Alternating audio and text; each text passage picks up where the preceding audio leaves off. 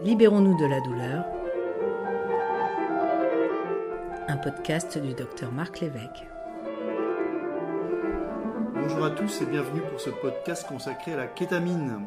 Il est en mode poney, ce nid du toffer sous l'emprise de la kétamine. L'usage du K, du kéké ou du cheval est apparu dans le sillage du mouvement techno dans les années 90, parfois associé à la cocaïne, devenant ainsi un CK, un Calvi Klein, nous apprend le spécialiste, le romancier Frédéric Becbédé. La molécule est prisée pour ses effets dissociatifs et hallucinogènes puissants, mais avant de devenir cette drogue à la kétamine est utilisée comme un anesthésiant en médecine humaine et vétérinaire, notamment pour les équidés, d'où ses sympathiques surnoms. Dans la douleur chronique, cette molécule est appréciée car elle atténue le phénomène de sensibilisation centrale. Nous reviendrons prochainement sur ce mécanisme.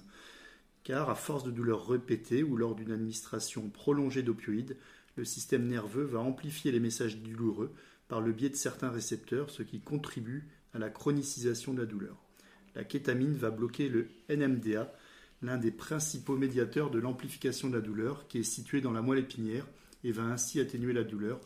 Grâce à cette propriété antisensibilisation centrale, la kétamine est fréquemment utilisée en anesthésie après les chirurgies pour diminuer la douleur, réduire la consommation d'opioïdes et prévenir la chronicisation des douleurs. En France, Malgré un niveau de preuve faible, les algologues y ont fréquemment recours dans les douleurs chroniques, rebelles, et notamment face à une hyperalgésie induite par les opioïdes. Pour nous en parler, nous avons le plaisir de recevoir l'un d'eux, le docteur Christophe Soriano, médecin de la douleur à la polyclinique de la Phocéane à Marseille. Christophe a été formé au CHU de Clermont-Ferrand. Et pour avoir le plaisir de travailler avec lui, je peux témoigner de son approche très internistique de la médecine de la douleur alors, bonjour Christophe. Bonjour. Alors, quand et à qui propose-t-on la kétamine en douleur chronique? Alors, tu as parfaitement résumé les choses. Je crois que dans un premier temps, il faut euh, calmer le débat, si j'ose dire, c'est-à-dire ni diaboliser euh, la kétamine, ni en faire une panacée universelle. C'est un outil très utile dans la prise en charge de la douleur chronique au sein d'un protocole plus global. Donc, cette euh, molécule, issue euh, des recherches des années 70, euh, effectivement a débuté dans les blocs opératoires comme anesthésiant parce qu'en fait c'est un produit extrêmement sécure, à savoir qu'il ne provoque pas de dépression respiratoire, il ne fait pas dormir et il ne fait pas baisser la tension artérielle. Du coup, c'était un produit de luxe pour les anesthésistes et c'est pour ça que les vétérinaires s'en sont emparés d'ailleurs. Quelques années plus tard, on s'est aperçu que cette molécule à des posologies nettement plus faibles avait des effets antidouleurs, comme tu l'as dit, d'une part par l'effet anti-NMDA qui va réduire la pression de remontée des informations nociceptives jusqu'au cerveau, et d'autre part par l'effet de sensibilisation des récepteurs opioïdes aux morphiniques. Et donc effectivement, de là découlent deux populations de douloureux chroniques pour lesquels nous pouvons proposer la kétamine. D'une part, des patients sous morphinique dans une bonne indication ou une indication parallèle avec des doses conséquentes depuis longtemps, et donc on est en pleine hyperalgésie induite aux opioïdes, donc on obtient l'effet inverse de l'effet antalgique désiré, et d'autre part, pour les patients présentant des douleurs réfractaires, avec mécanisme neuropathique associé ou non. Le but étant de diminuer l'information douloureuse permanente, ce que tu as évoqué avec euh, les phénomènes de sensibilisation centrale, qui parviennent à l'insula, au cortex préfrontal, etc. un petit mot là, tu évoquais l'hyperalgésie euh, induite des morphiniques. Est-ce que tu peux nous en dire euh, un, mot? Oui, il y a eu plusieurs études là-dessus qui ont prouvé, alors ce sont les anesthésistes, puisque historiquement la kétamine fait partie de leur arsenal thérapeutique, qui se sont aperçus que lors des interventions chirurgicales lourdes, euh, ils utilisaient des doses massives d'opioïdes et qu'au réveil, le patient était extrêmement douloureux et que cette douleur allait perdurer. Donc, ils se sont interrogés là-dessus et ils se sont aperçus que effectivement, une dose de morphine prolongée va provoquer cette sensibilisation du récepteur et du coup il va falloir petit à petit augmenter la dose pour obtenir le même effet. Et là on va créer le phénomène de dépendance sans obtenir une antalgie supérieure. Et c'est là où la kétamine intervient et c'est pour ça que euh, actuellement toutes les recommandations des sociétés savantes d'anesthésie recommandent l'utilisation de la kétamine en paire et en post-opératoire. D'accord.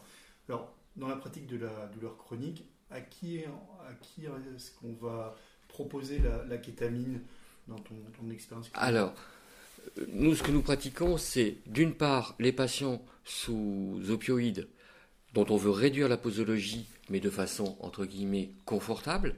Donc, on va proposer euh, la kétamine afin de réduire progressivement les posologies par palier de 30% en général, et il n'y aura ni rebond douloureux, ni syndrome de sevrage, puisqu'en fait on a restauré la sensibilité du récepteur opioïde, donc une dose plus faible est aussi efficace. Ça c'est la première chose, puisque on sait très bien que dans la prise en charge de la douleur chronique, le médicament perd au fil des ans de son efficacité et de son intérêt, et qu'il faut essayer absolument de sevrer au maximum la prise en charge pharmacologique. Et deuxième population, ce sont les douleurs réfractaires, comme on peut en voir sur des douleurs neuropathiques, qui ont un traitement conventionnel dont on sait que malheureusement l'efficacité est limitée, ou euh, les phénomènes de type fibromyalgique, où donc là on a un défaut du contrôle central de la douleur, et où le premier intérêt va être de diminuer cette arrivée massive d'informations nociceptives au cerveau. D'accord. Et alors, en pratique, comment, sous quelle modalité ça se, ça se passe Alors, euh, évidemment, on est à des posologies euh, antidouleurs, donc euh, on va, si on utilise la voie intraveineuse, on va osciller entre 0,15 et 0,5 mg par kilo et par jour. Si on est par voie sous-cutanée, on peut monter jusqu'à 2 mg par kilo et par jour. Certaines écoles le travaillent sous forme de bolus, donc une perfusion quotidienne intraveineuse sur une heure ou sur trois heures. D'autres écoles le proposent en continu, afin d'une part de proposer euh, une espèce de lissage de, la molécule sur ces récepteurs NMDA et d'autre part de prévenir tout effet euh, psychodysleptique qui est le, seul inconvénient notable que l'on peut rencontrer lorsqu'on utilise la kétamine à dose antidouleur. Alors justement là, on, aborde les, risques, les complications. Alors, déjà finalement les contre-indications qui est-ce qui va. Alors, la première des contre-indications, compte tenu de cet effet psychodysleptique, euh, ça va être tous les états psychopathologiques non stabilisés. Donc, il faut absolument le feu vert du psychiatre référent du patient pour pouvoir utiliser la kétamine chez un patient suivi et traité avec un traitement psychotrope lourd. Deuxième contre-indication, elle va être d'ordre neurologique sur une maladie euh, commerciale non équilibrée Troisième contre-indication, c'est la coronaropathie non stabilisée. Dernière contre-indication courante, c'est la pathologie hépatique non contrôlée. Parce qu'on sait que si on fait de la kétamine à répétition, on risque d'aggraver le bilan hépatique. Donc ça veut dire un avis cardio, un avis psy, oui. de façon systématique, oui. et une biologie. Absolument. Mais là, euh, tu le sais aussi bien que moi, on retrouve euh, les bonnes pratiques d'un centre antidouleur où, de toute façon, un patient douloureux chronique nécessite une évaluation pluridisciplinaire parce que la douleur chronique, c'est pas si simple. Donc, et la surveillance là pendant ces, cures, alors comment ça se, ça se passe? Il y a une surveillance. Euh, alors, c'est une surveillance clinique avec le personnel infirmier expérimenté. C'est une surveillance cardiologique, euh, avec en particulier les relevés euh, de tension artérielle, de fréquence cardiaque et l'examen cardiologique préalable à la mise en place de la kétamine. et évidemment, lors de la visite quotidienne, vérifier que les fonctions cognitives n'ont pas été modifiées au cours du traitement. D'accord. Alors, pour, euh, pour les, jeunes collègues algologues là, qui, qui se lancent dans, dans ce type de, de traitement Est-ce que tu aurais des, des, conseils à leur, euh, à leur donner? Oui. Le premier, n'ayez pas peur de la kétamine si vous l'utilisez dans les règles d'usage en douleur chronique. N'ayez pas peur de la kétamine si vous proposez à votre patient un protocole de soins global, parce que la kétamine ne résoudra pas la douleur chronique à elle seule. N'ayez pas peur de la kétamine si vous vous entourez des précautions nécessaires en termes de surveillance. Ne vous trompez pas d'indication. Triez soigneusement les patients qui peuvent relever de ce protocole et évaluez régulièrement le bénéfice que vous leur apportez. Si à l'issue d'un soin par kétamine, le patient ne déclare pas d'amélioration, il n'y a aucun intérêt à recommencer. Et cette évaluation, je la recommande à l'issue du, séjour de kétamine, mais également à trois mois, puisqu'on sait qu'on va avoir un effet retardé et prolongé du blocage des récepteurs, des récepteurs NMDA. Alors, à quelle fréquence en fait on peut proposer ces, ces cures de, de kétamine? Alors, je dirais que chaque patient est singulier hmm. déjà, d'où l'intérêt de le revoir en consultation et de lui demander comment il va, est-ce qu'il a repris une activité physique, est-ce qu'il a repris une activité professionnelle, est-ce qu'il a dû re-augmenter son traitement antidouleur? Mais euh, moi je pense qu'entre deux, voire trois protocoles de kétamine par an, cela suffit largement. D'accord. Et, pour les patients, quels seraient tes, conseils, tes, recommandations? Est-ce qu'il y a des questions, des, angoisses particulières qui reviennent souvent là dans ta, Oui, alors les questions qui reviennent régulièrement, c'est mais je ne suis pas un cheval, pourquoi me proposez-vous un traitement vétérinaire? Donc j'explique régulièrement pourquoi. Deuxièmement, est-ce que je vais planer?